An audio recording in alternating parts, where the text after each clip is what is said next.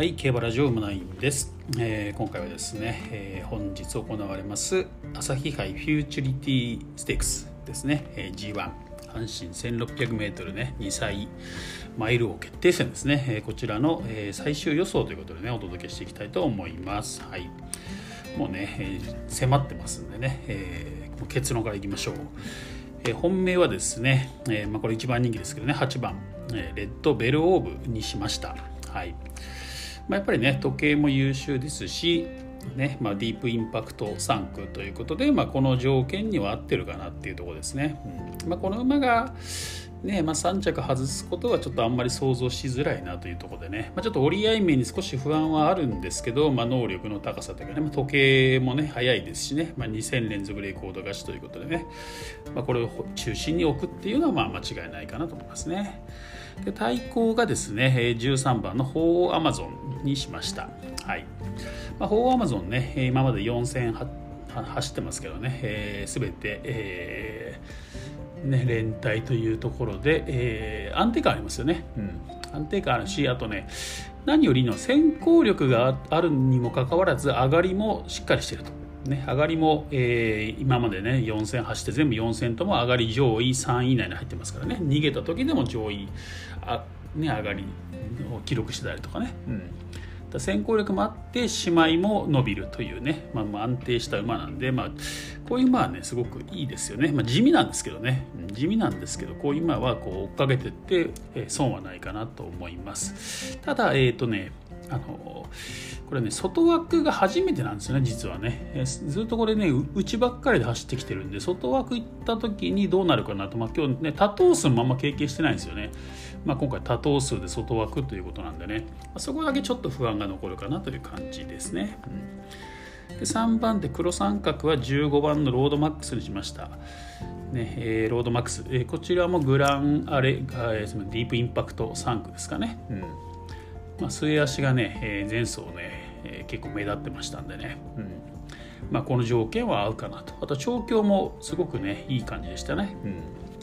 うん。まあ、上上向きということで。はい。これ3番手投げてみました。で4番手白三角が16番のスーパーホープですね。はいこちらもね、えレッドベルオープとかとね、同じね、えデイリー杯2歳ステークス組なんですけど、これも最後ね、伸びてたんですよね、このまね。まあ、ちょっと間空きましたけどね、着差着差はね。レッドベルオーブとホウオウアマゾンから少し遅れてましたけど、まあ、なかなかね、足を、ね、いい足使ってましたんで、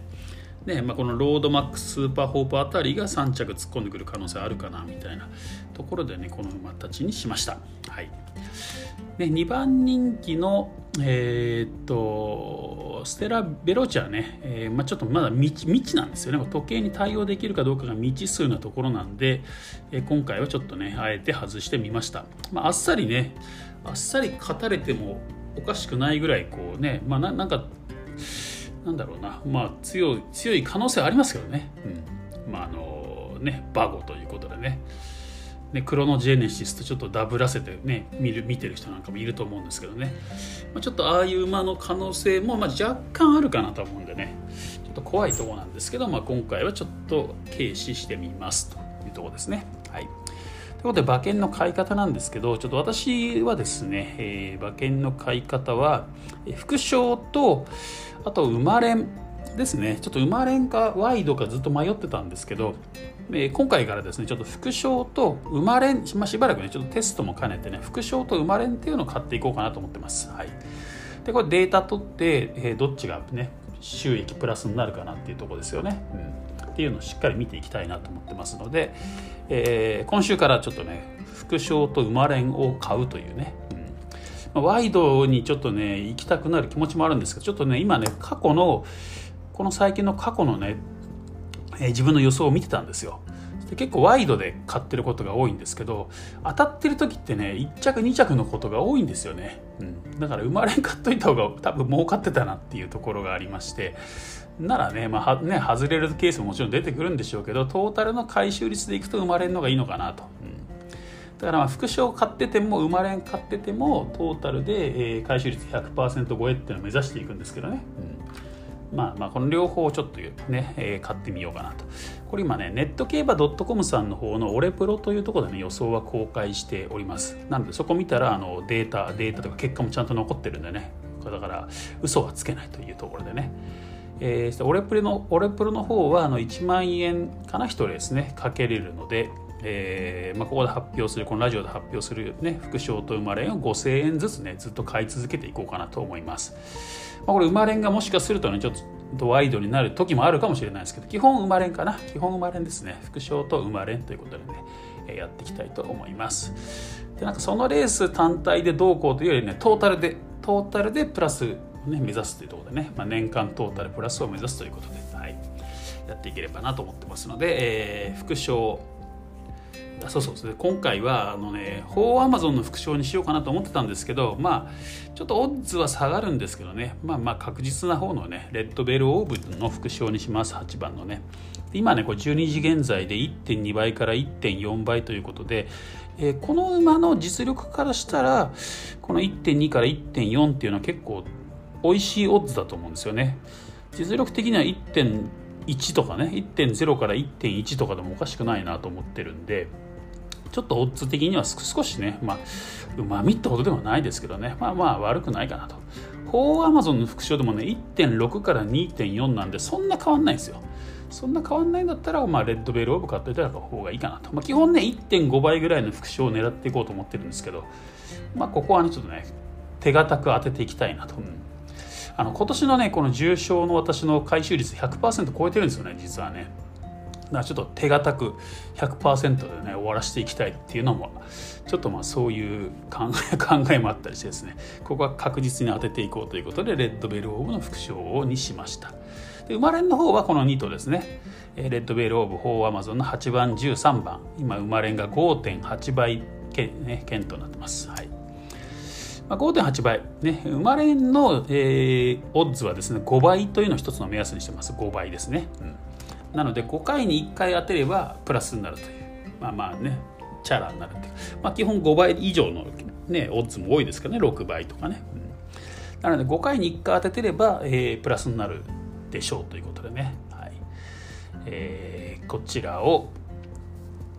買ってみます。ワイワイドもね2.7から3.0倍ってことちょっと迷ったんですけどね、まあまあ、今回からちょっとねしばらく生まれんでいってみようかなとね、まあ、5回に1回は当てたいなってところですね最低ね、うん、というところで、えー、まあ5回に1回ねまあこれまあ架空の架空のあれですけどね予想ですけど、まあ、この組み合わせ5回に1回は来るでしょうと。もしねもしこのレースを、ね、同じメンバーで5回走ったら5回に1回以上はこの2頭で決まるだろうっていうね、まあ、そういうちょっとなんだ仮想の、ね、シミュレーションですけどね、うん。まあ、そういう確率はあるなと思いましたので、えー、この生まれん5.8倍っていうのはうまみがあるかなということで8番13番5.8倍ですねこちらの方を生まれん行ってみたいと思います。ということで、えー、今回はですね、えー、この朝日杯のねえー、フューチャリティステークスの最終予想ということでね、お届けいたしました。はい。ね、これ来週は、えっ、ー、と、ね、豪華 G12 本立てですよね。土曜日がホープフルステークス。ね。こちらも3歳、2歳ボバのね、うんと、まあ、まあ、こ来週の方があれでしょうね。クラシックのやっぱ直結するでしょうね。やっぱりね。皐月賞と同じ舞台になりますしね。はいと有馬記念ですね、うん、まあ有馬記念の方はねちょっとねフィエールマンからね行ってみたいなと思ってますんでね、うんまあ、来週はちょっとね来週に来週はそういう意味では2レース予想したいと思います、はい。まあ、今週はねちょっとね1レースにしましたけどね。で月曜日からね平日はあのね、競馬ニュースということでねその、まあ、毎日ね3本ニュースをお届けしてってるんですけどね。まあ、その3本の中に週末のねそのホープフルステークスとか有馬記念関連のニュースなんかもねちょっと意識的に入れ込んでってですね、まあ、来週1週間。ねちょっと、まあ、一番盛り上がるところだと思うんでねこの年末の最後の1週間皆さんとねこの競馬ライフをね楽しんでいけたらなと思ってます、まあ、その弾みをつけるためにもね今日はねレッドベルオーブそしてホーアマゾンね頑張ってほしいなと思いますということで、えー、まあ一応念のためね、お伝えしておきますと、馬券は自己責任のでね、お願いしますということで、締めたいと思います。それでは今回は以上です。また次回お会いしましょう。